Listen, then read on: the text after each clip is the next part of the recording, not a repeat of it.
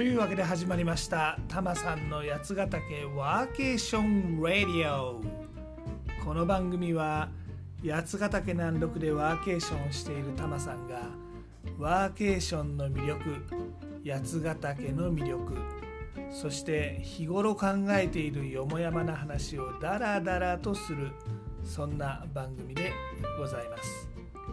肩の力を抜いてのんびりとお聴きください。今回はスノーシーズン間近。今年の雪はどうかな？と題して冬の八ヶ岳南麓の遊びをお伝えしたいと思います。いやー雪ですよ。雪ワクワクしますね。皆さんスキーとかスノーボードとかスノーレジャーって楽しんでますか？タマさんはうまくはないんですがスノーボードスノボが大好きでですね冬は楽しみな季節です。八ヶ岳近くにもゲレンデいくつかあります。タマさんの住んでるところから一番近いのは富士見高原リゾートっていうところです。まあここはですねゴルフでいうと打ちっぱなしみたいなもの野球でいうとバッティングセンターみたいなものテニスでいうとオートテニスみたいなものという規模なのとあとスノーボードが禁止なんで多摩さん的にはスコープ外です。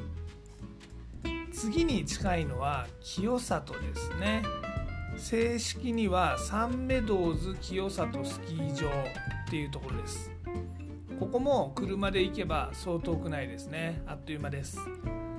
でもちょっとゲレンデがコンパクトなのでタマさんあんまり行ってないです。でも近いんでね今年は何回か行ってみようかなと思います。もともとこの八ヶ岳南麓って雪が多い場所ではないので大体のゲレンデは人工雪なんですよね。なので雪はちょっと固めでいわゆるパウダーは期待できないっていうのが残念なところです。そんな中タマさんがよく行くのは富士見パノラマリゾートっていうところです。ここもね、えー、人工雪なんですけどゴンドラを使うと全長3キロ結構長いですよね。ロングコース滑ることができます。今はねもう体力がないんでこのゴンドラコース3本も滑ると足がパンパンです。なのでここを午前中だけ楽しんでで午後は温泉行ったり戻ってきてカフェ巡りをしたりっていうのがなんか時間の使い方も贅沢でね大好きな冬の休日だったりします。このスノーボードっていうと、まあ、なんとなくですねハーフパイプとかパークでバーンって飛んだりかっこいい技決めたりとかですね。ジビングでスパーンとジャンプしたりとか、まあ、そういうスケボー的なあのトリックの楽しみ方をする人が多いと思うんですがタマさんはおっさんなんでそういうことはやりません。っていうかできません。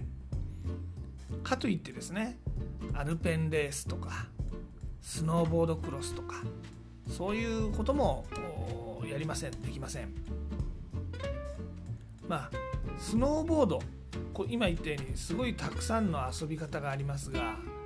最近はスキーもねフリースタイルスキーの人が増えてどんどん新しい遊び方が出てきてますよね。昔はデモ系っちゅうのかな基礎スキーっちゅうのかな綺麗に滑るっていうのが目的の人がほとんどだったと思いますね。だもんで昔はみんなお揃いの、まあ、白基調に赤青とかついたもうガンダムみたいな色のウェア着てですね。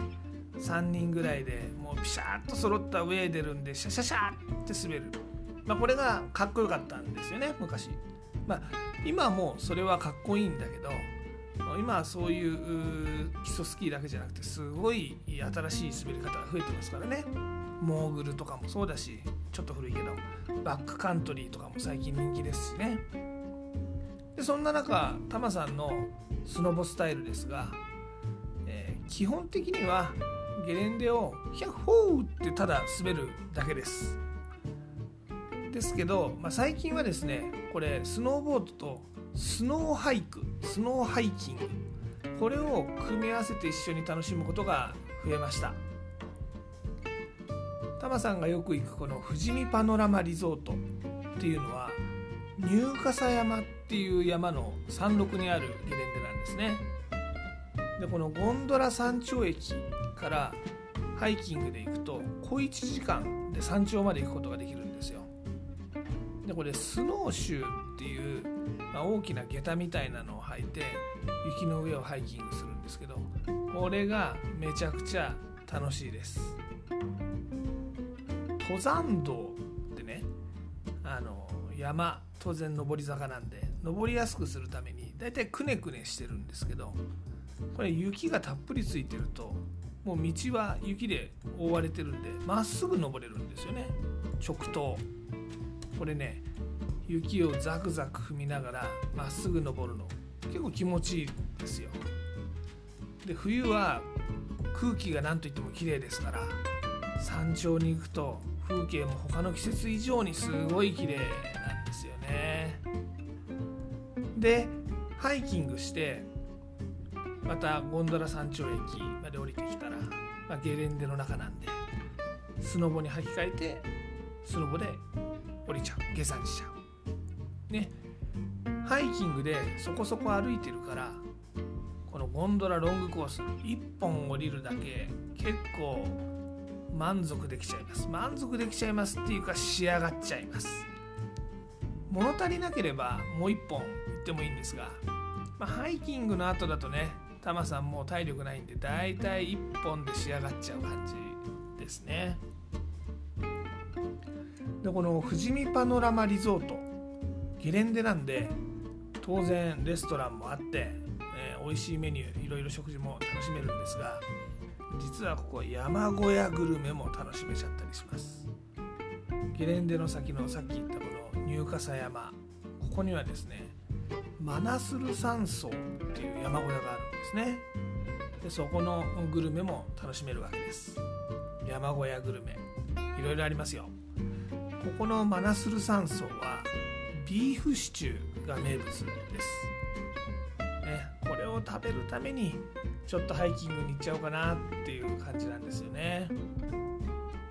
でこの入笠山はさっきお話したように小1時間なんでスノーハイキングって言っても丸1日かかるほどではないのでお手軽に楽しんで、えー、新しい楽しみもできると思います。是非このねスノーハイクプラススノボまあスキーでもいいんだけどスノーハイクプラス普通のゲレンデ遊びっていう組み合わせ試してもらいたいなって思います。でこのスノーハイクとスノーボード一緒に楽しめるのは富士見パノラマリゾートがタマさんのとこからは一番近くてお手軽なんですが他にもピラタス立科スノーリゾートってところも結構素敵ですここはですね八ヶ岳の中にある北横岳っていう山の山麓にあるんですねゲレンデが。でこの北横岳の周辺にもたくさんのスノーハイキングコースがあります。それこそねこっちはね八ヶ岳ですからね。丸一日歩こうと思えば歩けちゃう感じですね。あとは車山あ高原ですね。車山もスノーシューでハイキングができます、ま、こういったところだとハイキングがメインになっちゃってあのスノボは最後の下山の1本ぐらいになっちゃいますけれども。まあでもどっちにメインを置くか。さておき両方楽しめるっていうのはすごいですね。で今お話したようにいろいろある八ヶ岳エリアなんですがぶっちゃけゲレンデとしてはどこもコンパクトなものしかないんです。もともとこの辺りのゲレンデは首都圏からの日帰りスキー客を当てにしてたものなんでまあこんなもんか？っていうゲレンデがほとんどです。なのでスキーやスノボを純粋にがっつり楽しみたいっていう人にはちょっと物足りないかもしれません。でもまあいいんです。あのタマさんも八ヶ岳南麓エリアのゲレンデは思い立ったらいつでも行ける。午前中だけ楽しんでも帰ってきてもいい。もしくは逆にですねゆっくり起きちゃって昼からでも行ける。ていうこの利便性が魅力だと思ってるんでそこまでもう超パウダーとかそういうのを期待はしていません。基本的に人工雪ですから。ただこの八ヶ岳南麓もですね年に何回かはまとまった雪が降ることがあってそういう時には超ね、え、お手軽な距離なのに天国みたいになります。そういう日は外せないですね。まあがっつり雪を楽しみたい時は白馬とかね長野県まで足を伸ばしちゃえばいいわけですからね。白馬とか都内からだと日帰りはちょっとしんどい距離だと思いますが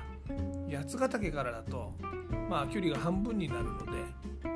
都内から八ヶ岳に限らないけどいわゆる日帰りスキーに行くような感覚で白馬まで行って楽しんでくればいいわけです。他にも白馬まで行かなくても例えば長野市内に宿を取って戸隠とか飯綱で滑って夜は長野の街で飲み歩き。これもねすんごい楽しいですよね。いやもうぼちぼちゲレンデも営業始めてるとこ出てきましたからね。いよいよシーズンイン。楽しみです。タマさんは結構ワックスとかねああいうメンテナンスを真面目にやる人じゃないんでもう何年も同じ板も使ってるしちょっとそろそろ手入れをした方がいいんだろうなと思うんですけどね。なかなか面倒くさくてやんないんですよね。いやいいです。タマさん自分の滑りがポンコツなんで道具もポンコツで大丈夫です。はい。今回はいよいよスノーシーズンだよってお話でした。はい。この冬も楽しみましょうっていうのが結論ですかね。さてタマさんの八ヶ岳暮らしはインスタグラムの「ハッシュタグブラタマリ的な」でも案内しています。またワーケーションに関する情報はタマさんのブログやつなび .jp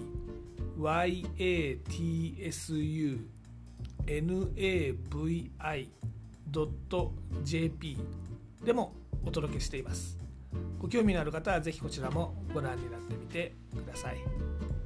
あとですね番組案内 Twitter でも行っております。全部カタカナで「ハッシュタグたまさんラジオ」で見てもらうか、まユーザー名たまさんラジオ見つけて、えフォローとかしていただければ嬉しいです。リクエストとかありましたら Twitter やインスタの DM でもお待ちしております。で今回のエンディングテーマですがスノーシーズン突入ということでまあスノーシーズンの歌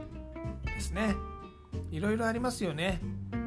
まあ私をスキーに連れてってでユーミンの名曲シリーズとかですね。 ZOO の Choo Choo TRAIN とかですね。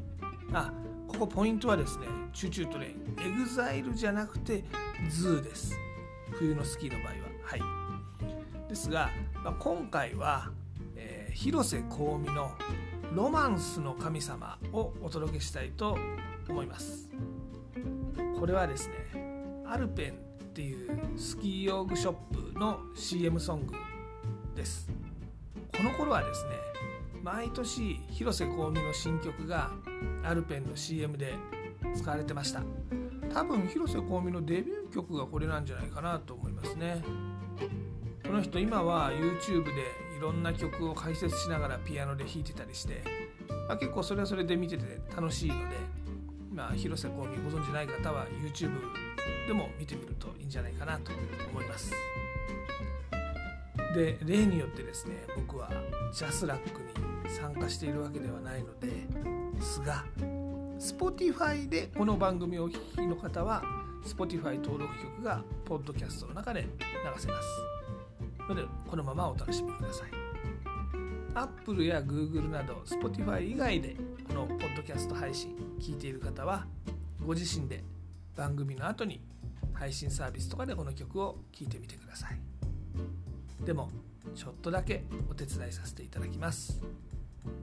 アレクサ広瀬香美の「ロマンスの神様」かけて。ではごきげんよう。また次回。